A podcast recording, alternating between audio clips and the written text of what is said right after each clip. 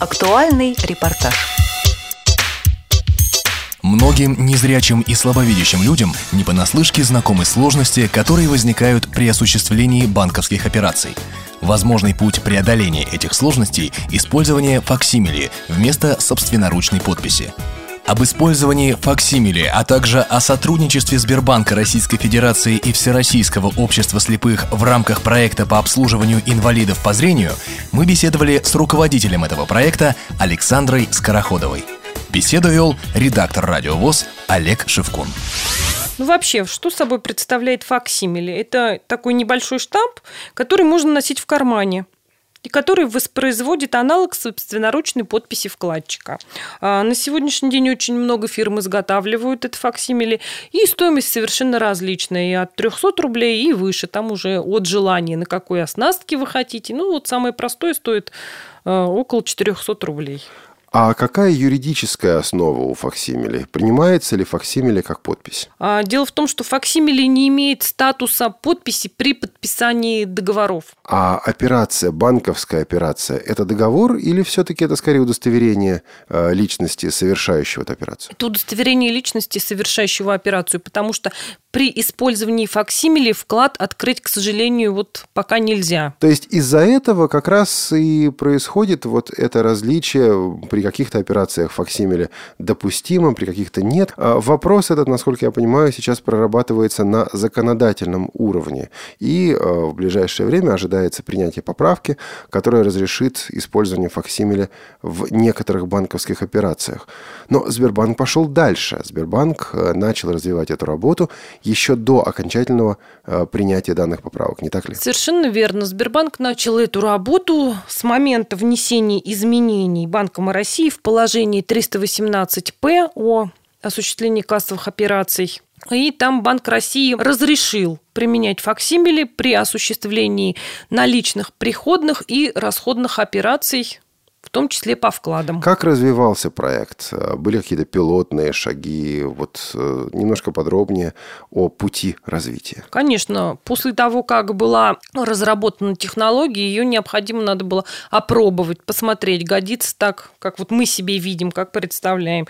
Для этого мы выбрали в пилот Волговятский банк. В Нижнем Новгороде два подразделения участвовало в пилотном проекте. И в Казани, в Банке Татарстан тоже два подразделения. Причем одно из подразделений в Банке Татарстана – это уникальное подразделение на всей территории России, едва ли еще найдется такое же подразделение, оно для инвалидов не только по зрению, но и вот кого с опорно-двигательной системой проблемы. Это подразделение оборудовано пандусами, оно оборудовано э, табличками Брайля с описанием схемы, где что находится. На полу разметка специальная, то есть по которому вкладчик может пойти туда, куда ему необходимо. И плюс еще там выдается браслет, который э, звуковое сопровождение на всем пути следования и нахождения клиентов подразделении. То есть э, он озвучивает, куда вы идете? Он озвучивает, куда вы идете, какое окно, что в этом окне можно совершить. Понятно.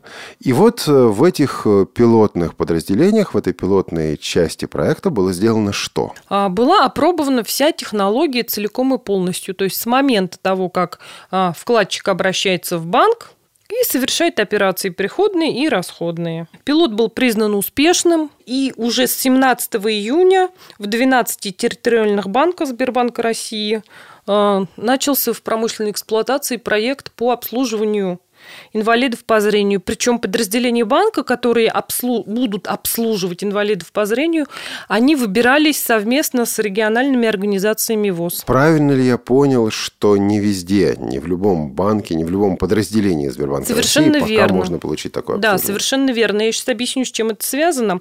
А, дело в том, что все-таки эта операция является достаточно рисковой и для банка, и для клиента. Потому что а, тот документ, на котором проставить факсимили, что в нем написано, должны контролировать два человека. То есть сотрудник, который этот документ предоставляет слепому вкладчику, и контролирующий сотрудник, который смотрит, что действительно та сумма, которая была озвучена вкладчику, напечатана в этом конкретном документе. То есть это получается дополнительная проверка, дополнительная Это дополнительная мера контроля, да, совершенно верно. Вот э, если взять, допустим, Москву, вы знаете, сколько подразделений предоставляют или будут в ближайшее время предоставлять такие услуги? Порядка 20. Рост планируется? Да, если будет такая необходимость. Но опять-таки это мы все в тесном контакте с Всероссийским обществом слепых будем решать этот вопрос. То есть все-таки пока это не широкая эксплуатация, а скорее второй этап вот этого пилотного проекта, который вы а, осуществляете совместно с ВОЗ. Да, да. Хорошо.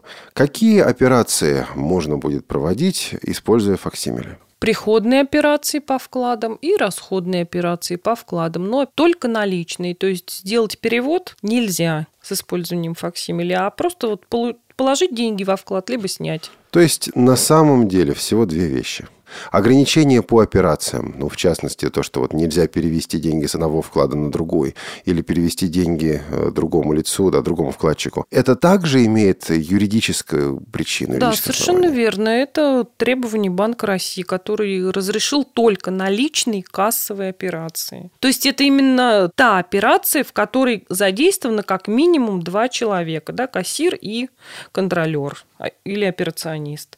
Потому что если при переводе со вклада на вклад, то там задействован один человек, операционист, и как бы меры контроля здесь ну, не очень прозрачные. То есть, грубо говоря, человек может прийти в Сбербанк и по своему факсимиле получить зарплату или положить деньги себе на счет. Других Совершенно возможностей верно. пока э, законодательство не представляет. Да, да. Хорошо. Ну вот я незрячий или почти незрячий человек, я прихожу в Сбербанк, и у меня возникают сразу некоторые проблемы, некоторые сложности. Во многих э, подразделениях Сбербанка сейчас установлены автоматы для э, выдачи вот этих э, чеков, или как это правильно назвать, талончиков на обслуживание. Я не могу воспользоваться этим автоматом, этой машиной. А какие у меня есть возможности? Как я могу решить для себя эту проблему? А, как раз с учетом вот возникающих ситуаций, и не случайно были отобраны не все подразделения банка, которые могут обслуживать инвалидов по зрению.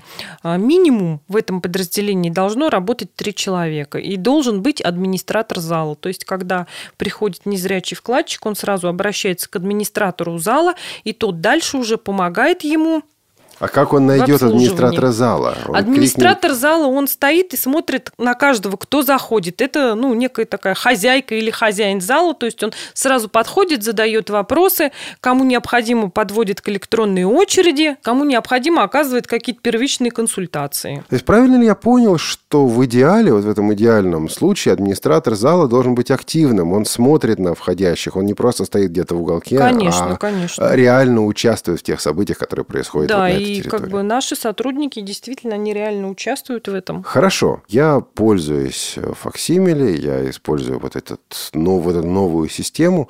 А есть какие-то конкретные моменты, которые я должен помнить в целях обеспечения моей безопасности? Да, конечно. Во-первых, никогда нельзя хранить факсимили вместе с паспортом и наличными деньгами, особенно в поездках. Потому что в случае кражи факсимили есть, э, есть возможность, большой есть шанс, что если украдут факсимили и паспорт, человек может, просто надев очки, снять ваши деньги. Так, дальше. Никогда не передавайте факсимили третьим лицам, в том числе родственникам, знакомым, сотрудникам банка и лицам, помогающим в оформлении операций. А вот здесь я остановлю вас. А я-то себе представлял немножко по-другому.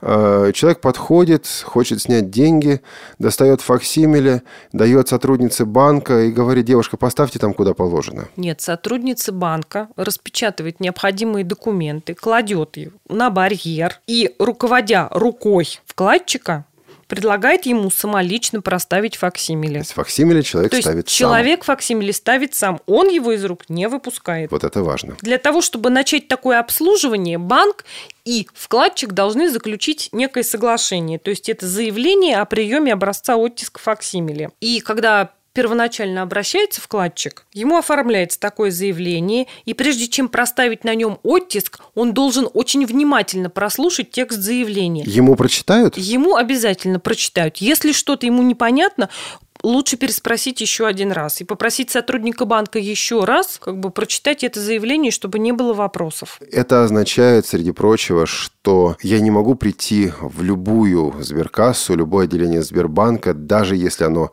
а, работает по этой программе, даже если оно включено Нет, в этот проект, мне все равно нужно будет, придя туда, сначала подать заявление, а, да, дать да. оттиск э, факсимиля, и потом уже я смогу получать по нему Да, по времени оформление заявления составляет полутора-две минуты. То есть это делается очень быстро.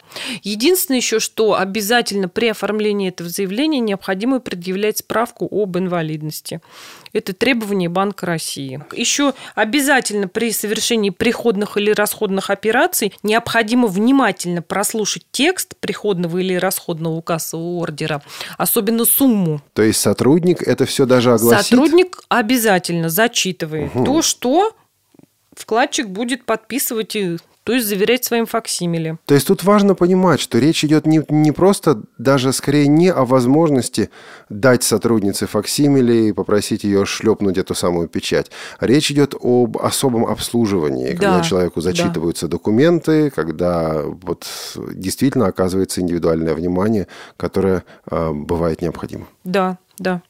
Сбербанк с этих позиций подходит к обслуживанию таких клиентов. Тогда э, вопрос напрямую. Вот э, Сбербанк, подразделение Сбербанка, стоит банкомат, у меня есть банковская карточка, э, я не могу воспользоваться этим банкоматом. Имеет ли право администратор зала оказать мне помощь? То есть я подхожу к ней и говорю, девушка, вы не могли мне снять вот 5000 рублей, допустим, или какую-то сумму денег с моей карточки? Вот вам карточка, вот мой пин, сделайте, пожалуйста. Нет, администратор зала не может этого сделать, потому что в правилах использования использовании банковских карт. Это правило платежной системы, это не банк, а именно вот тех систем, которые эти карты выпускают.